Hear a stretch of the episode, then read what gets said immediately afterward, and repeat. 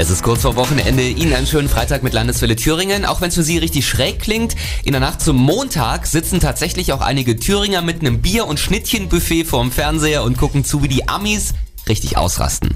Der Super Bowl läuft natürlich auch hier bei uns. Jetzt kann ich aber überhaupt nicht verstehen, warum die da drüben so footballgeil sind.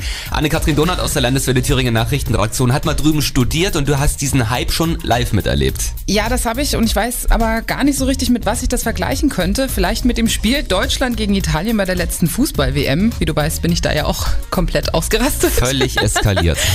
ja, da werden auch plötzlich die Leute zu Fans, denen es eigentlich völlig wurscht ist. Der Sport ist da eher Nebensache. Es geht eher um das Ganze drumherum. Es ist echt ein Riesenspektakel. Je nachdem, wie sehr die Leute sich da reinsteigern, nehmen sie da auch mal zwei bis drei Tage frei oder gehen eben mit Restalkohol auf die Arbeit. Fast eine Milliarde Zuschauer in aller Welt werden am Sonntag den Fernseher anhaben und für die Amis ist es eher der sportliche Höhepunkt des Jahres. Pink wird übrigens die Hymne singen. Da sieht man auch, welche Größen sie daran holen können, denn Justin Timberlake macht mal ebenso die Halbzeitshow. Und ständig läuft natürlich Werbung, da kostet ein 30 Sekunden Spot schlappe 5 Millionen Dollar. Schnäppchen, ne? Ja.